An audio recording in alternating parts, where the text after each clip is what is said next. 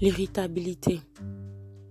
La plupart des personnes qui vivent une situation de handicap invisible connaissent l'irritabilité. Mais c'est quoi l'irritabilité? C'est lorsqu'on se sent en colère, lorsqu'on est sur la défensive à cause de la situation de douleur, la situation de fatigue qu'on vit au quotidien. Lorsque notre corps souffre, on vit au quotidien, on vit chaque jour avec l'irritabilité ou on vit avec un risque d'être irritable parce que ce n'est pas évident d'être toujours en joie, toujours dans la paix, toujours serein lorsque le corps souffre. Bien sûr, on me dira que l'esprit domine le corps. Et mon père me le dit toujours, que l'esprit domine le corps. Mais ce n'est vraiment pas évident. Pour certaines personnes comme les drépanocytaires, qui vivent chaque jour sans connaître de douleur et qui ont des crises occasionnelles, c'est un peu plus facile.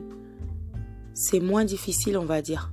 Mais euh, pour d'autres qui vivent des douleurs au quotidien, qui connaissent l'asthénie ou la fatigue excessive la plupart du temps, et ceux qu'on ait fait des efforts ou pas, qu'on travaille ou pas, qu'on se lève ou pas, qu'on soit couché ou pas, qu'on soit debout ou pas, eh bien, l'irritabilité est très présente. Comment ne pas être énervé, comment ne pas être sous tension lorsqu'on a le corps qui souffre. C'est très difficile.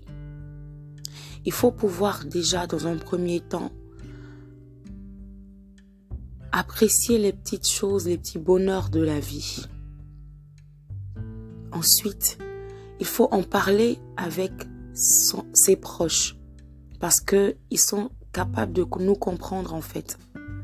Il faut pouvoir leur expliquer que parce qu'on souffre, on ne fait pas exprès d'être souvent énervé.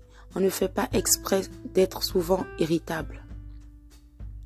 Il faut pouvoir leur expliquer que on a besoin de se replier sur soi pour se reposer ou pour se retrouver avec soi.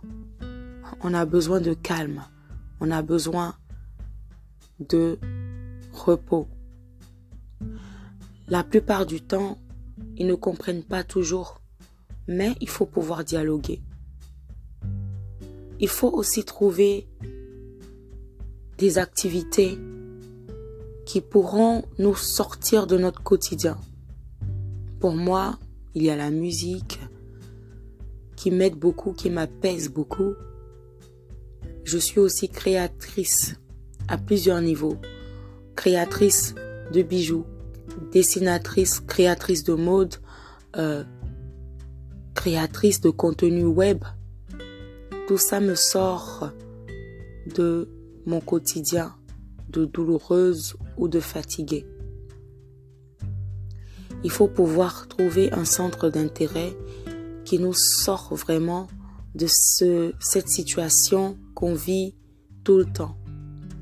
Pour certaines personnes, et pour moi aussi, il faut regarder des comédies, des films comiques, des, spectacles comiques. En tout cas, il faut pouvoir rire la plupart du temps pour sortir de cet état nerveux. Parce que la maladie agit beaucoup, beaucoup, beaucoup sur notre système nerveux. J'espère que ce podcast aura aidé quelqu'un. À bientôt pour un prochain épisode.